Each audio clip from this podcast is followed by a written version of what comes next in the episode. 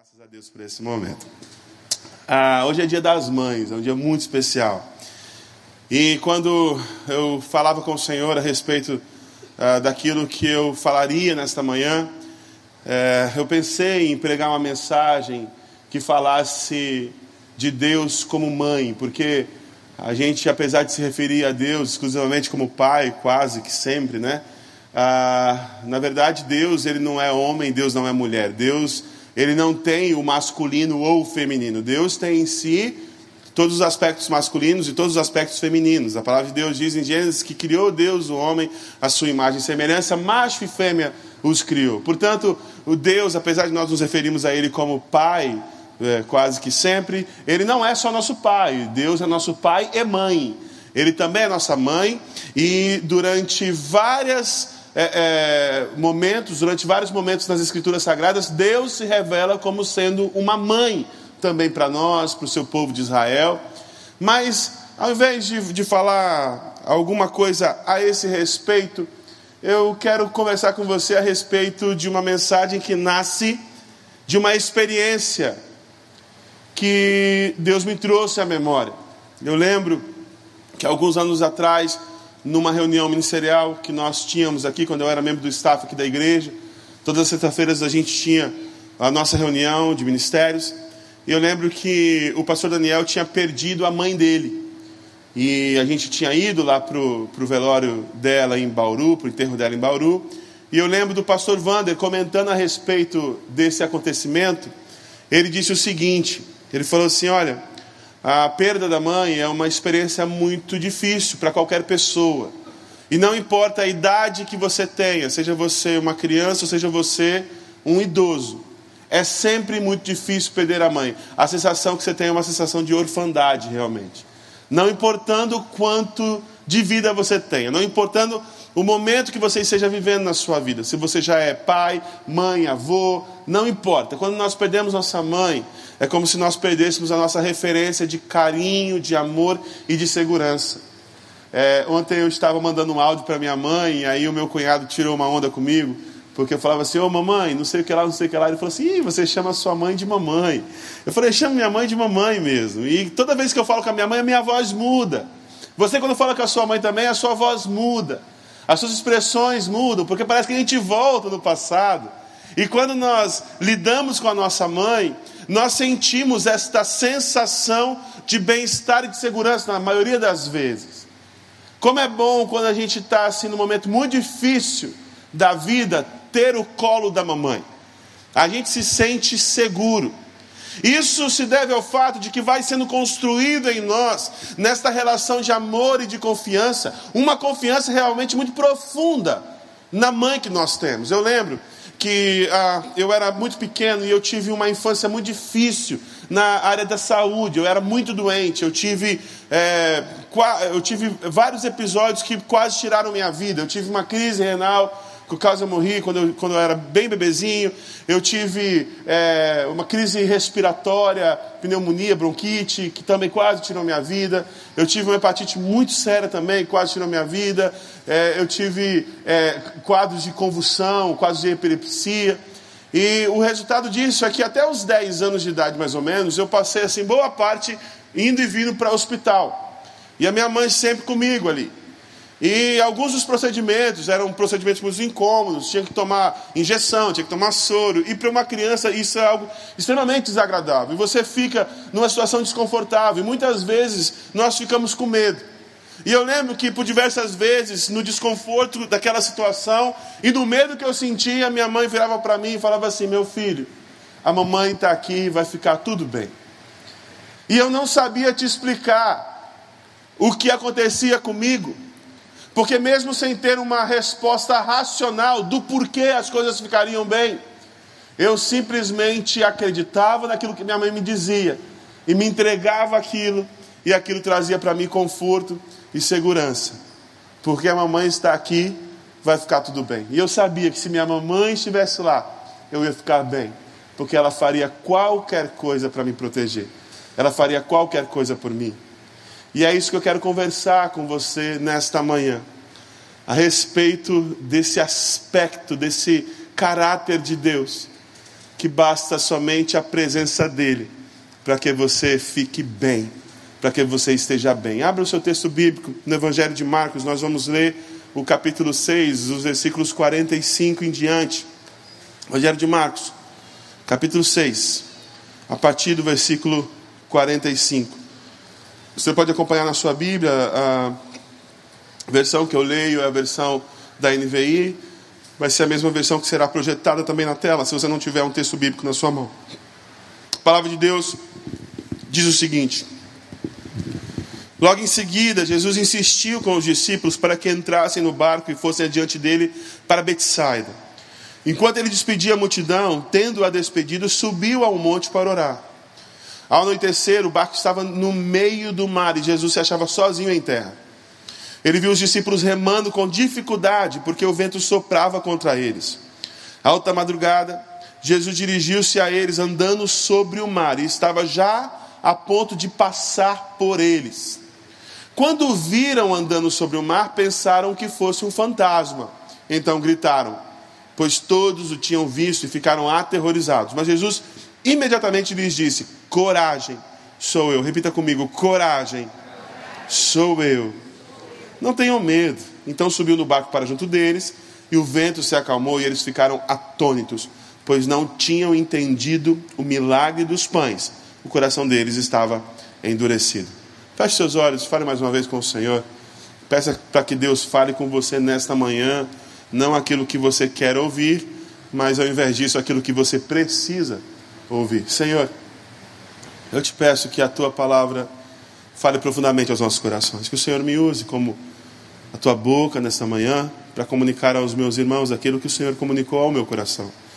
E que a tua palavra encontre os caminhos mais escuros de nossa alma, trazendo luz onde precisa ser trazido luz e trazendo transformação onde nós mais precisamos ser transformados.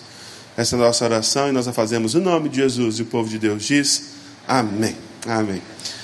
O texto começa dizendo que logo em seguida, logo em seguida ao milagre na multiplicação dos pães, Jesus insistiu para que os discípulos passassem para o outro lado do mar.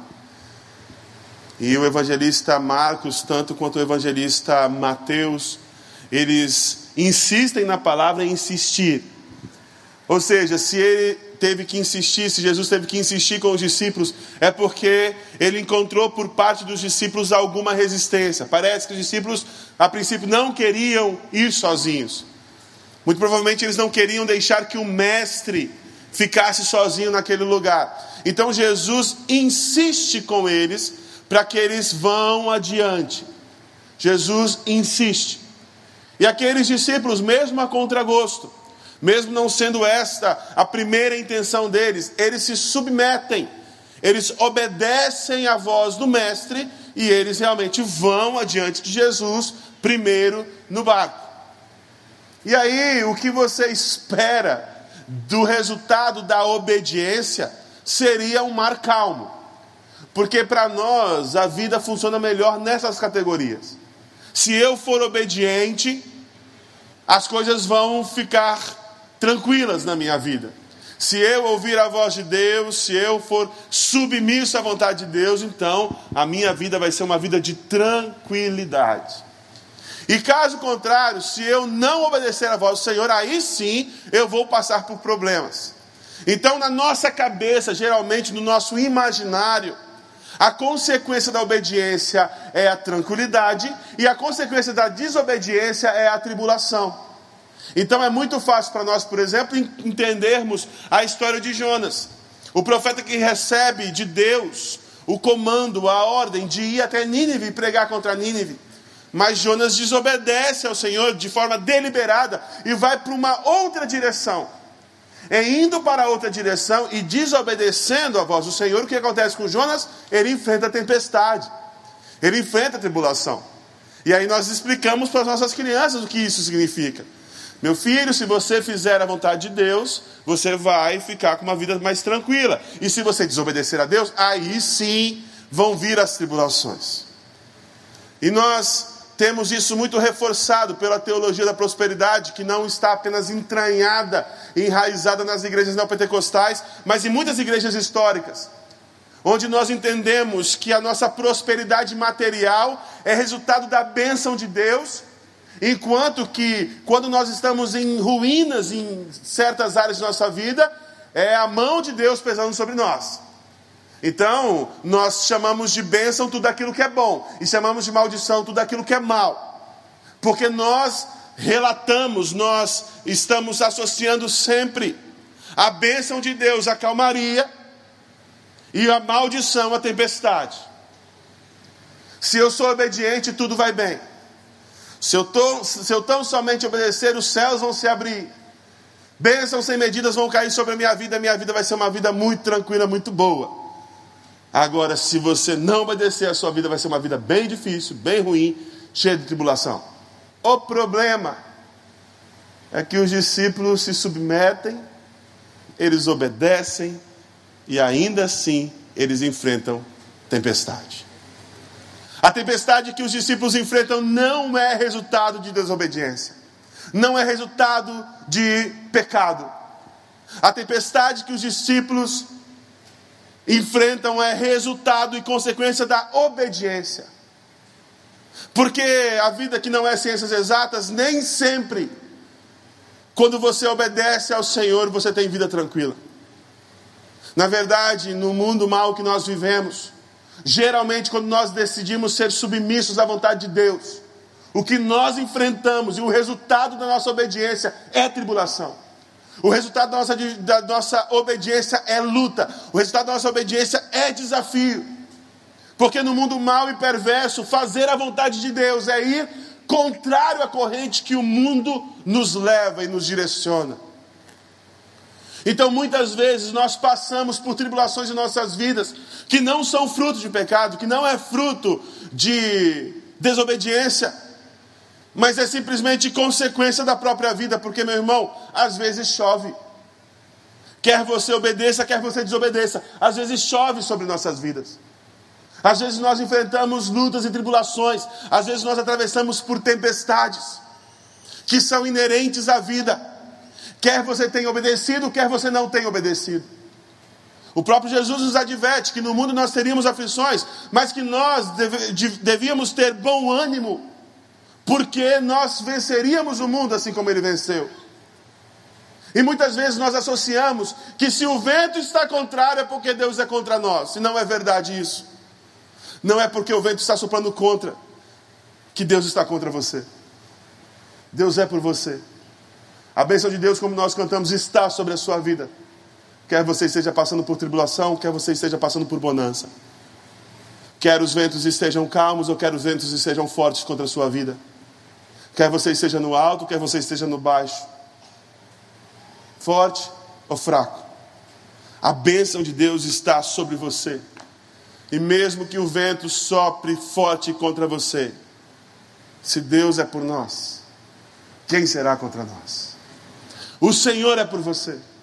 Nem todas as lutas que nós enfrentamos na vida é resultado de desobediência. Mas simplesmente, às vezes chove. Simplesmente nós enfrentamos desafios na vida. Mas a certeza que nós temos é que o Senhor é por nós nesses momentos. Jesus manda os discípulos irem à frente. Só que Jesus não dá nenhuma indicação do que eles passariam. Eles vão às cegas, eles não sabem o que eles vão encontrar. E eu fico pensando que talvez, se Jesus tivesse dito para os discípulos: olha só, vão primeiro. E gente, olha só, vai acontecer um negócio terrível, porque o barco que vocês vão entrar vai praticamente submergir e vocês vão passar por um fio. Vocês vão praticamente morrer. Eu tenho certeza que a disposição dos discípulos em ir seria completamente diferente. E às vezes Deus não nos dá nenhuma indicação do que vai acontecer para o nosso próprio benefício, para a nossa própria proteção. Se eu soubesse algumas coisas que eu teria enfrentado na minha vida, eu não teria tomado alguns caminhos. Eu não me refiro apenas aos caminhos de desobediência que eu tomei na minha vida, mas aos caminhos de obediência, que eram propósitos e planos de Deus para mim. Eu, por exemplo, passei uma temporada nos Estados Unidos. Eu morei em Nova York durante três anos, e você pode achar que é glamour, e não é. Eu limpava chão lá. Eu fazia coisas que aqui no Brasil eu não precisava fazer. E lá eu estava vivendo uma realidade completamente diferente da realidade que eu fui criado, da realidade que eu cresci. E se passassem para mim um filme daquilo que eu enfrentaria naquele país estrangeiro, eu jamais teria tomado a decisão de ir para lá. E eu tenho certeza que Deus me poupou dos detalhes daquilo que eu enfrentaria, porque era necessário que eu atravessasse aquilo, para que Deus trabalhasse em quem eu sou, para que Deus trabalhasse no meu caráter. Muitas vezes o Senhor te protege de saber do caminho e das dificuldades do caminho, porque muitas vezes é necessário que nós passemos pelo fogo para sermos provados no nosso caráter, para sermos transformados, para sermos edificados. Então, quando eu olho para trás para a história da minha vida e eu leio a minha vida debaixo da narrativa da graça de Deus, eu vejo que muitas vezes Deus me poupou de saber e Deus não apenas me poupou de saber, mas Deus me tirou de situações por amor a mim. Ele me protege de saber das coisas, mas Ele também me protege de estar em algumas situações que eu não deveria estar. Porque o texto diz nos evangelhos, tanto de Mateus, de Marcos e de João, que este evento se dá imediatamente depois da multiplicação dos pães e dos peixes. E os evangelistas dizem que logo depois que Jesus multiplica os pães e os peixes, a, o povo quer coroar ele como rei. Só que o tempo não era chegado. Existia ali uma atmosfera que Jesus queria proteger os discípulos daquilo. Porque talvez isso entrasse no coração dos discípulos. Realmente, vamos coroar Jesus como rei. Ele vai ser um revolucionário que vai nos libertar das mãos do Império Romano. E Jesus, para livrar os discípulos daquele ambiente tóxico, porque não era o tempo de Jesus ser coroado como rei, Jesus manda que os discípulos vão à frente. Quantos livramentos o Senhor te deu, sem que você soubesse que Ele estava te dando livramento? Por quantas situações o Senhor te livrou sem que você soubesse. Você que tinha um namorado, uma namorada, e você ficou tão triste com o um término. Na verdade, era o Senhor te livrando de algo terrível. Às vezes, aquele emprego que você perdeu e você se lamentou tanto porque você perdeu esse emprego, às vezes era a providência de Deus para te poupar de algo muito terrível. Eu tenho um amigo lá em Ariquemes, ovelha minha, que na empresa dele ele perdeu um grande contrato da empresa. E ele me contou a história daquele contrato. Que no início da empresa dele, aquele contrato tinha sido muito importante. E através daquele contrato, ele conseguiu estruturar a empresa dele crescer na área de atuação dele. Que agora, de forma muito injusta, de forma muito perversa, tinham rompido o contrato com ele. E na nossa conversa, eu dizia a ele, e ele já tinha essa consciência de que muito provavelmente o Senhor estava livrando ele de uma situação terrível, de uma situação muito ruim que poderia acontecer. Porque preste bem atenção, meu irmão, o Senhor nunca tem presentes bons, presentes maus para nos dar. O Senhor só tem presentes bons para, para nos dar. Não existe presente de Deus que seja ruim. Então muitas vezes nós nos lamentamos por algumas coisas, mas por causa da nossa visão limitada, Existe um Deus que está ativo na história, cuidando de você e que enxerga muito mais à frente do que você enxerga do que eu enxergo. E muitas das maldições que nós achamos que vêm sobre na nossa vida, na verdade são bênçãos do Senhor e são livramentos do Senhor sobre nós. Se você crê nisso, diga amém. Deus está cuidando de você. Ele sempre esteve cuidando de você. Deus te protege de saber detalhes do caminho de caminhos que você tem que trilhar, porque Ele está trabalhando em você, no seu caráter. Deus te tira de situações que sabe que pode trazer para você destruição. Ele não avisa os discípulos a respeito do que os discípulos enfrentariam e os discípulos obedecem, eles vão e lá eles enfrentam uma grande tempestade. Eles enfrentam desafios muito grandes. A água que para eles era aliado muitas vezes, de onde eles tiravam o peixe, o sustento para a vida deles, agora se torna um inimigo. A água que produzia vida agora quer tirar a vida deles. As ondas estão altas, os ventos estão soprando, o barco está prestes a sucumbir. E no meio daquela tempestade, aquela água que causa, que causa aos discípulos pavor, preste bem atenção no que eu vou te dizer, é a mesma água sobre a qual Jesus anda sobre. A tribulação que vem sobre a sua vida, a luta que vem sobre a sua vida, pode ser justamente o instrumento que Deus está usando para te alcançar, para te trazer para perto dele, para te conectar com ele. Uma outra ovelha minha lá em Ariquemes conversava comigo a respeito do encontro que ele teve com Jesus. E ele dizia assim para mim, pastor, eu encontrei Jesus no momento mais trágico da minha vida. Eu encontrei Jesus no momento pior da minha vida, quando as coisas estavam mais difíceis na minha história. Quando eu tinha perdido tudo. Quando eu estava na miséria. Quando eu não tinha nada, o Senhor me encontrou. E foi justamente nessa miséria foi justamente nessa tribulação que Deus me resgatou e me alcançou. As mesmas águas que traziam pavor para os discípulos foram as águas sobre as quais Jesus andou e alcançou aqueles discípulos. A tribulação que você enfrenta, as lutas que você enfrenta, as dores que você enfrenta não são dores de morte, não são lutas para a morte, mas são lutas e desafios e tempestades para a vida para transformar você, para te resgatar, para te resgatar, para te restaurar. Isso que você chama de maldição, Deus está convertendo em bênção na sua vida. Porque Ele faz assim. Ele transforma aquilo que é instrumento de morte em instrumento de vida. Ele transforma aquilo que é maldição em bênção. Ele transforma pranto em riso. Ele transforma lamentação em dança. Esse é o nosso Deus. Esse é o Deus que é revelado através da vida de Jesus. A mesma água que assustava os discípulos foi o meio que Jesus andou, que Jesus usou para chegar a esses discípulos. E uma coisa muito interessante, no versículo 47 e 48 diz o seguinte: que quando os discípulos vão para atravessar o mar, eles estão ali no meio daquela luta. E eles passam a noite toda lutando, lutando, lutando pela vida deles lutando pela sobrevivência. O, texto 47, o versículo 47 diz o seguinte: Ao anoitecer, o barco estava no meio do mar e Jesus se achava sozinho em terra. Ou seja, o mar está aqui e Jesus está em terra no alto de um morro. E a palavra de Deus diz no versículo 48: Ele viu os discípulos. Ele viu os discípulos. Os discípulos estavam lutando pela sobrevivência. Os discípulos estavam atravessando o momento mais difícil, talvez, da vida deles até então.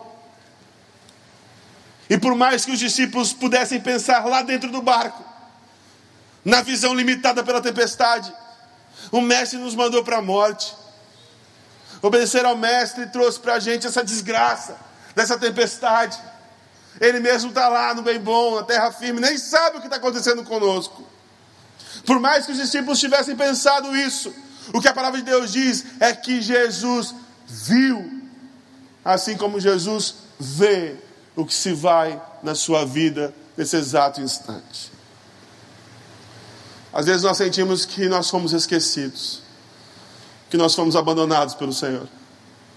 Às vezes nós estamos em lutas tão grandes na nossa vida que nós nos sentimos que o Senhor se esqueceu. A gente fica indagando, Senhor, como pode, Senhor? Eu estar passando pelo que eu estou passando? Será que o Senhor não vê o que eu estou atravessando? Será que o Senhor não vê como eu estou me sentindo? E a palavra de Deus diz: o Senhor vê sim. Porque o Senhor está atento, o Senhor está cuidando de você. Não existe luta que você passe que Ele não veja. Não existe luta que você tenha passado que Ele não tenha visto. A palavra de Deus nos diz que Jesus estava atento a tudo que estava acontecendo com os discípulos. Não existe nada que escape aos olhos do nosso Senhor. Você está sendo nesse momento cuidado por Deus. Por mais que você se sinta abandonado, por mais que você se sinta esquecido, Deus não se esqueceu de você. Ainda que uma mãe se esqueça do filho que mame, O profeta usa um linguajar extremado. É muito raro uma mãe que se esquece do filho que mama. Aí ele fala assim: ainda que uma mãe se esquecesse do filho que mama, eu não me esqueceria de vós. A palavra de Deus diz que ele tem o nosso nome escrito na palma de suas mãos. Está lá o seu nome na palma da mão do Senhor. Ele nunca te esqueceu. Ele nunca te abandonou. Ele te vê. Ele viu os discípulos, ele vê você. E a pergunta é: se Jesus está me vendo? E se Jesus viu os discípulos, por que, que ele não fez nada para impedir? Por quê? Por que, que Jesus não impediu que os discípulos passassem por aquilo tudo? Seria tão mais fácil. E você fica perguntando também por que, que Jesus não impediu que eu passasse por essa dificuldade? Porque Jesus não impediu que eu perdesse aquela pessoa, que eu perdesse meu emprego, que o meu amigo, que a minha família, alguém morresse de Covid. Por que, que Jesus não impediu essa praga que a gente está vivendo? Por quê? E a resposta para essa pergunta que eu te dou é: não sei. Não faço ideia. Porque para as maiores indagações da vida não existem respostas simples. Não existem respostas fáceis. Eu lembro que no início da pandemia, muito pastor aí estava dizendo que era o juízo de Deus sobre a humanidade. Mas que juízo é esse que nós vemos? Servos e servas do Senhor, homens e mulheres tementes ao Senhor morrendo disso aí. Será que é tão simples assim? Será que é uma resposta tão linear assim? Por que, que Jesus vê a nossa dificuldade e não nos impede de atravessar os sofrimentos? Eu não sei. Eu não sei porque os desígnios de Deus são muito maiores daquilo que eu posso alcançar. Porque os propósitos de Deus para mim e para você, do nosso ponto de vista de onde nós estamos, às vezes são incompreensíveis. E a palavra de Deus diz que cabe, tem coisas a nós que não cabe a nós entendermos, que nós não temos a capacidade cognitiva de entender. Então, portanto, muitas vezes nós não entendemos, e eu, como pastor, como estudioso que eu sou, no máximo que eu posso fazer da palavra de Deus, não sei te dizer por que você passa por certas situações porque você passou por isso ou por aquilo e outra pessoa não. Eu não sei te dizer, mas uma coisa eu sei te dizer: que em toda e qualquer luta que você esteja, o Senhor está atento e está cuidando de você. Ele tem um propósito maior. A palavra de Deus diz que Ele não nos dá cargas maiores que nós podemos suportar. Se você está no meio da tempestade, se você está enfrentando essa dificuldade, o Senhor está te capacitando e te sustentando para que você atravesse essa tempestade na sua vida. Jesus está vendo a luta daqueles discípulos. E aí o texto tem uma virada interessante. Aqui no, no versículo 48 diz assim: Alta madrugada, depois já de muito tempo que eles estavam lutando, Jesus dirigiu-se a eles andando sobre o mar. E preste bem atenção o que diz no final do versículo 48: e estava já a ponto de passar por eles. Ou seja, a ideia que o autor nos dá é uma ideia de continuidade. Não é a ideia de que o destino de Jesus fosse o barco. É como se eu estivesse andando na rua, e aí você passasse por mim, e a gente está quase passando um pelo outro, aí a gente percebe: opa, pastor Paulo. Aí o pastor Paulo, ô pastor Miquel, já estava quase passando por você e não tinha te percebido. A ideia que o autor traz é essa ideia: que Jesus estava quase passando por eles. Parece que o autor está dizendo que Jesus tinha um outro destino. Que o destino de Jesus era o outro lado do rio. E não o barco. E aí os discípulos veem Jesus e clamam por Jesus. E clamando por Jesus, Jesus vai em direção ao barco. E aí a chave para nós entendermos o texto é o seguinte: depois que Jesus acalma a tempestade, os discípulos ficam atônitos. E aí o texto diz o seguinte: ficaram atônitos, pois eles não tinham entendido o milagre dos pães. O coração deles estava endurecido. Sabe por que os discípulos estão atônitos? Porque eles não compreenderam algo muito importante no milagre dos pães. É interessante que a organização que os evangelistas dão das histórias de Jesus, elas não obedecem necessariamente uma ordem cronológica. Então você vai encontrar arranjos diferentes nos diferentes evangelhos, mas em todos os evangelhos que relatam essa história, todas as vezes esse acontecimento está depois da multiplicação dos pães e dos peixes, porque a multiplicação dos pães e dos peixes é a chave para nós entendermos o que Jesus está fazendo aqui. O evangelista diz que eles ficaram atônitos porque eles não tinham entendido o milagre dos pães. Porque da experiência dos milagres dos pães, do milagre dos pães e dos peixes, o que os discípulos tinham extraído é que Jesus tem o pão que nós precisamos. Jesus tem aquilo que nós precisamos. Jesus é o instrumento, Jesus é o meio pelo qual nós podemos conseguir as coisas que nós queremos. E quando Jesus explica o milagre dos pães, isso acontece lá no Evangelho de João. O que Jesus diz é o seguinte: esse pão vocês comem e vocês têm logo fome de novo. Não foi para multiplicar pão que eu vim. Não foi para te dar um emprego que eu vim. Não foi para te curar que eu vim. Não é da cura que você precisa, não é da promoção que você precisa, não é do emprego que você precisa, não é do pão que você precisa. Jesus fala assim: Eu não tenho pão, eu sou o pão. Eles não tinham compreendido que Jesus não era o instrumento, Jesus era o fim. Eles não tinham entendido que Jesus não era aquele que tinha provisão, ele era a própria provisão. Jesus não era aquele que tinha salvação, ele era a própria salvação. Meu irmão, da última vez que isso tinha acontecido, de uma tempestade no barco, você sabe de uma coisa? Jesus não está no morro orando. Jesus está dentro do barco. Quando o barco enfrenta a tempestade. Jesus está dormindo. E os discípulos indignados com Jesus chegam e Jesus falou assim: Mestre, não te importa que morramos? E Jesus fala o seguinte: Vocês têm uma fé tão pequena.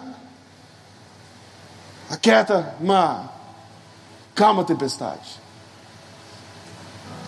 E Jesus mais uma vez repete o mesmo gesto. Depois de luta, luta, luta, luta, luta, eles quase morreram na tempestade. Jesus fala assim: tá, chega, quieto, mar. Eles ficam atônitos. E Jesus continua dizendo: Homens de pequena fé, vocês não entenderam o milagre dos pães?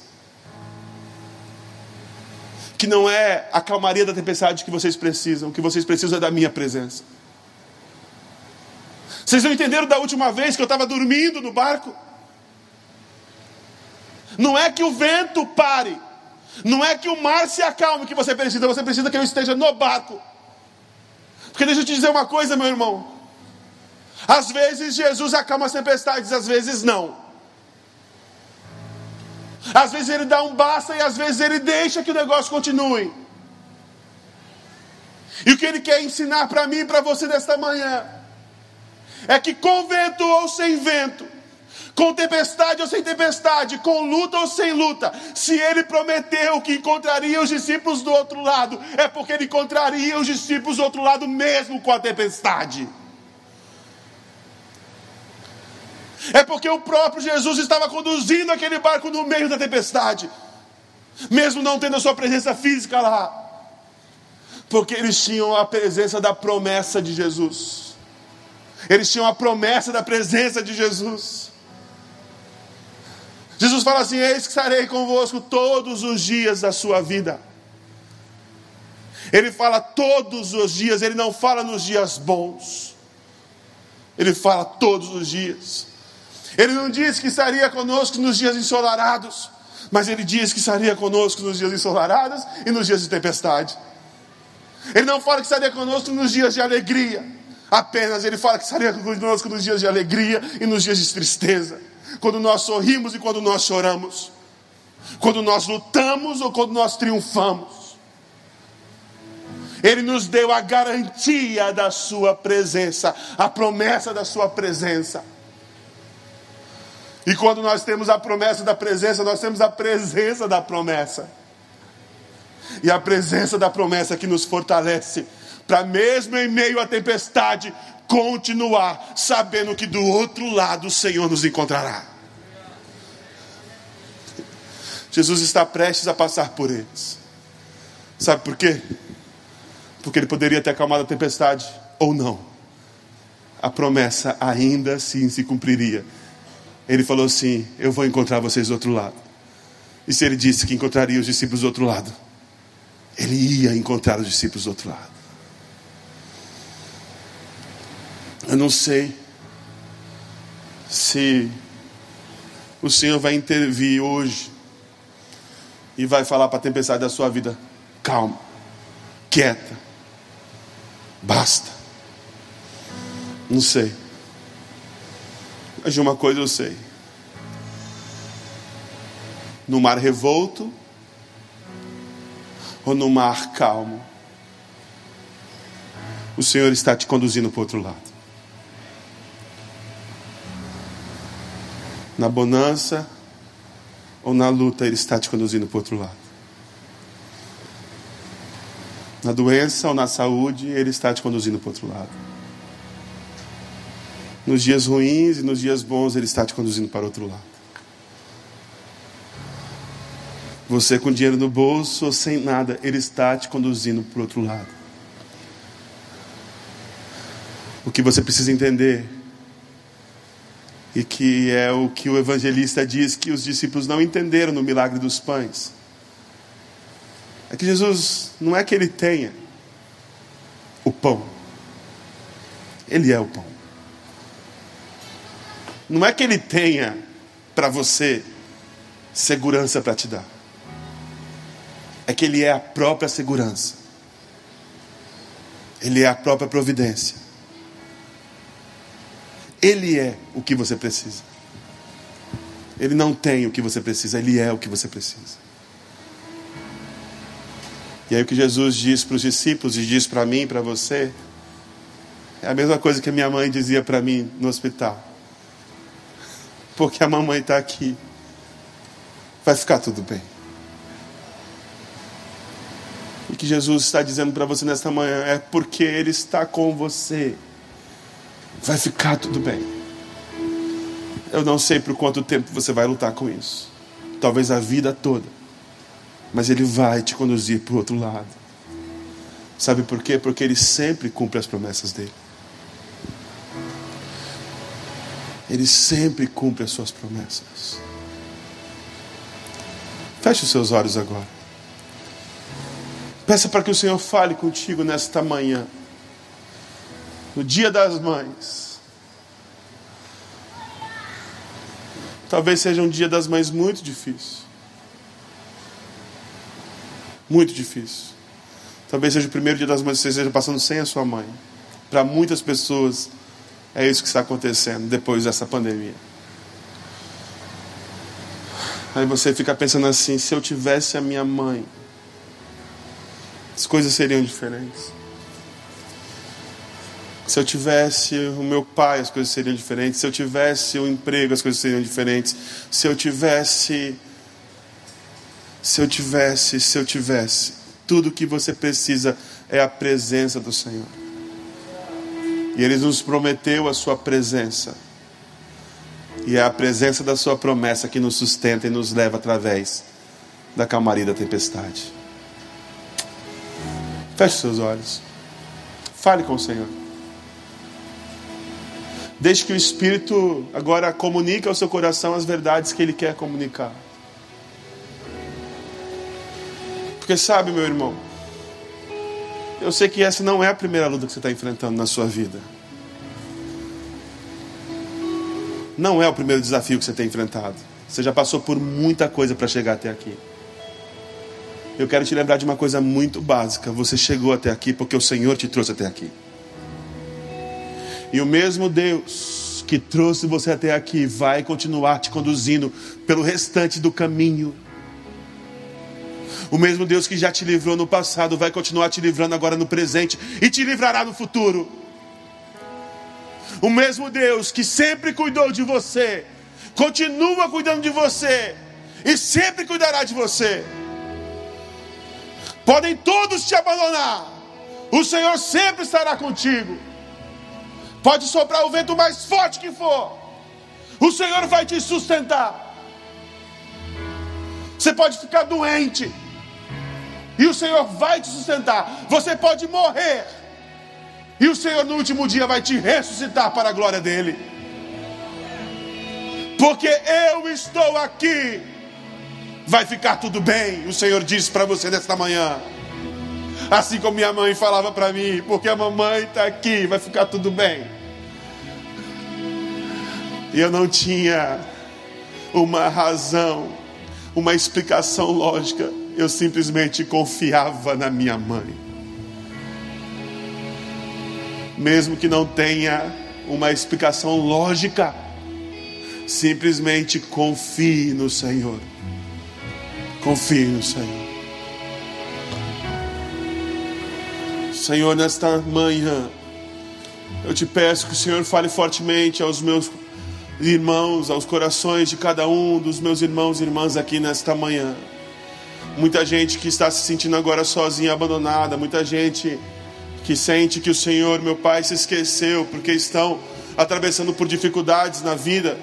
Que o Senhor os lembre agora que o Senhor nunca prometeu calmaria, mas que o Senhor sempre prometeu presença que o Senhor sempre prometeu que estaria conosco em toda e qualquer situação da vida. Que eles sejam lembrados pelo Teu Espírito Santo disso agora, Senhor. E que eles sejam lembrados que o Senhor os livrou muitas outras vezes, que o Senhor os trouxe até aqui, e que o Senhor, meu Pai, continuará nos levando adiante. Que não existe nada, nada que possa nos separar do Senhor.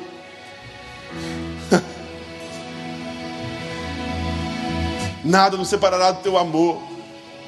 Nada pode nos separar da tua presença. Que os meus irmãos sejam agora convencidos pelo teu espírito.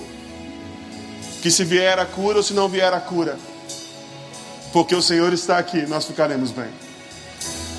Porque o Senhor está aqui, nós confiamos. Que haja o que houver, venha o que vier, nós estamos seguros em Suas mãos. Nós fazemos essa oração no nome de Jesus, todo o povo, todo o povo de Deus diz. Amém. Fique de pé. Vamos cantar essa canção. Vamos cantar o refrão dela, Priscila.